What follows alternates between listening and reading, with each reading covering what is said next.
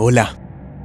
Bienvenido a un nuevo episodio de un último podcast, la séptima entrega de este podcast que siempre tiene historias bastante particulares que contar. Antes de comenzar, quiero pedirte que si al final te gusta eh, este podcast, te suscribas en YouTube si es que los escuchas acá si nos escuchas a través de Spotify, nos sigas. Si lo haces a través de iTunes o de Deezer, también nos sigas. De esa manera nos ayudas a crecer. Recientemente hubo un hecho bastante llamativo. Los medios de comunicación anunciaban que la muñeca real de Annabelle había desaparecido del Museo de Ocultismo donde se encuentra desde hace mucho tiempo. Sin embargo, uno de los integrantes de la familia Warren salió aclarando que en ningún momento esto había ocurrido y que Annabelle sigue en la caja sellada que desde los años 70 ha contenido las fuerzas que muchos aseguran habitan dentro de ella. Pero, ¿cómo fue que Annabelle llegó hasta esa caja. ¿Qué hizo antes de llegar a las manos de Ed y Lorraine Warren? Seguramente conoces eh, la Annabelle de las películas, con sus ojos grandes y su cara aterradora. Pero la verdad es que la muñeca de la vida real no se parece nada a ella. Es de tela y parece ser un juguete normal de un niño de 1970, año en que una mujer ingresó a The Hobby Shop, una tienda de muñecas con la intención de regalarle a su hija Donna, por su cumpleaños, una muñeca de colección Rayadian, un personaje creado en 1918 para una serie de libros infantiles. Donna en ese entonces estudiaba enfermería y compartía un apartamento con Angie, su compañera de clases. Y aunque al inicio Donna estuvo muy emocionada por el regalo de su madre, al punto de convertirla en parte de la decoración de su habitación, al poco tiempo las cosas comenzaron a cambiar, porque notaron que algo extraño pasaba con la muñeca. Fue cuestión de días para que descubrieran que la muñeca podía moverse sola. Cada vez lo hacía con más frecuencia, cada vez mayores distancias. Todos los días, el apartamento quedaba solo porque Donna y Angie salían a estudiar, pero al regresar de clases, siempre la encontraban en una habitación diferente a la que la habían dejado. Muchas veces la hallaron en las sillas del comedor, un sillón de la sala o en la cama, sentada con las piernas y los brazos cruzados, e incluso con la puerta cerrada con seguro. Con el paso de los días, la situación fue cada vez peor. No pasó mucho tiempo cuando Donna y Angie empezaron a encontrar por toda la casa notas escritas con lápiz por alguien que pedía ayuda. Y aunque ellas se aferraban a buscar una explicación lógica a toda esta situación, realmente nunca lo lograron. Por el contrario, cada vez las cosas se salían más de control. Una de esas noches en que Donna regresó a casa después de estudiar, nuevamente encontró a la muñeca sentada, esperándola en su cama, pero esta vez con unas manchas de sangre en el pecho y en los brazos. Fue así como finalmente entendieron que necesitaban ayuda, que no podrían lidiar solas con lo que les estaba pasando.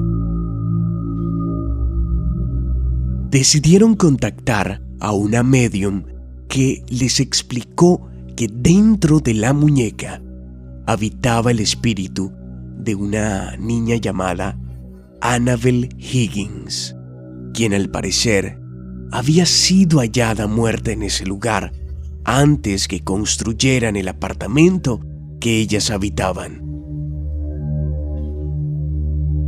La medium les dijo que la niña le confesó que se sentía muy a gusto en ese lugar con la compañía de las dos, que quería su amistad y quedarse junto a ellas. Sin embargo, poco tiempo después, se dieron cuenta que estaban siendo engañados por Anabel. Donna y Angie tenían un amigo en común llamado Lowe, quien desde un principio advirtió que percibía algo raro en la muñeca y les advirtió que se deshicieran de ella.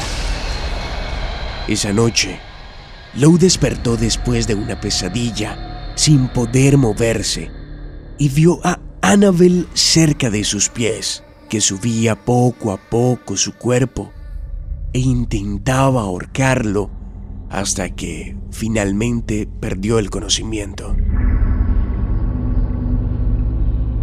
La mañana siguiente, Lowe estaba seguro que lo que experimentó durante la noche fue algo más que un sueño. Así que se levantó convencido de que a la primera oportunidad él mismo debía deshacerse de la muñeca.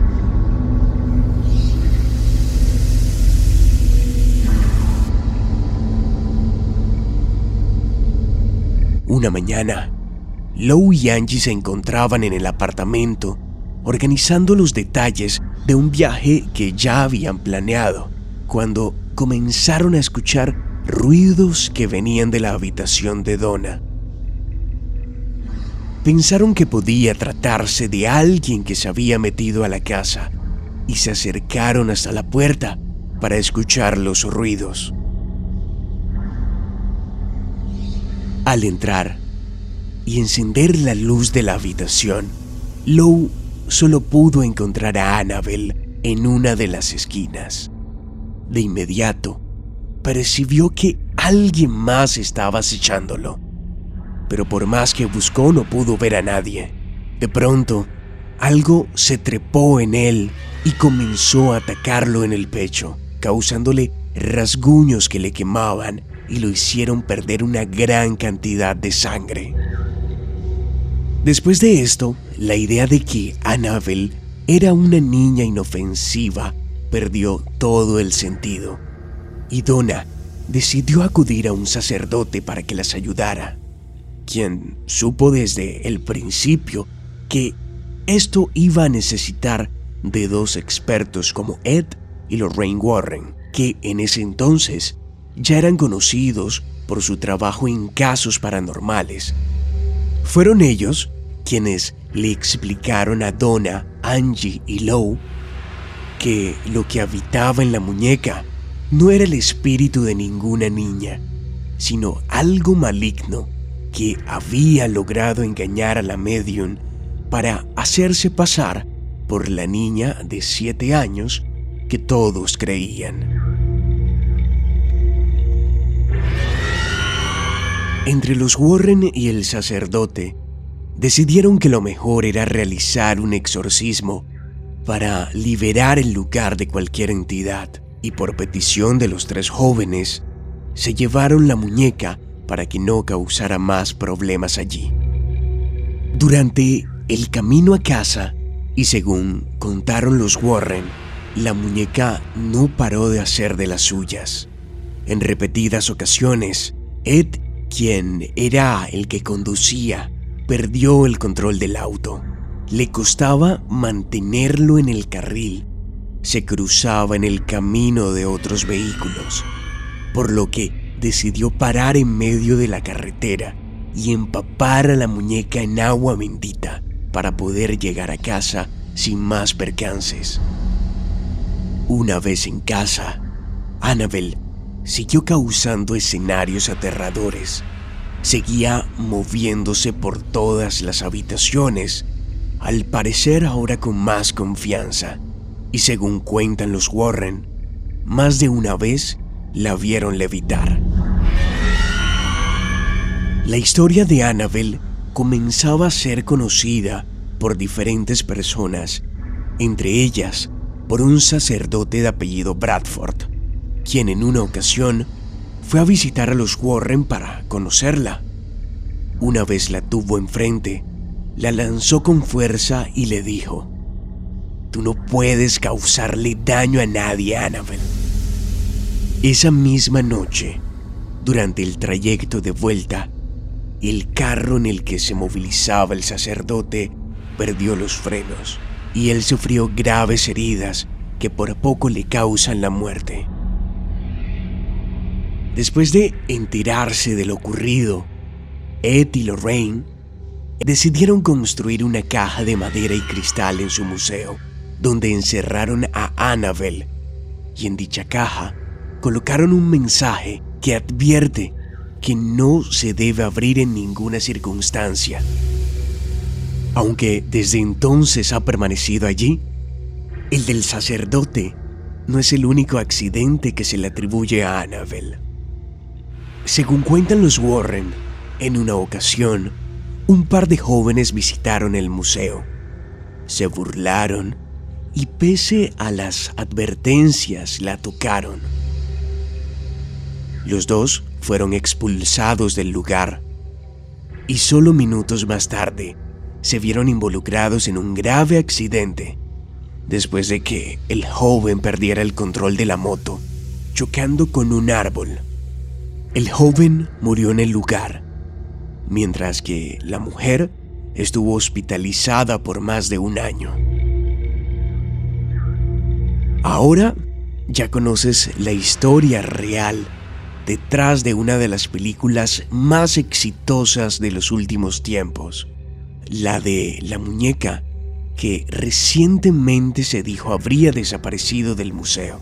Sin embargo, todo fue un malentendido que surgió de un error de traducción a una entrevista hecha a la actriz Annabelle Wallings sobre su actuación junto a Tom Cruise en la película La momia.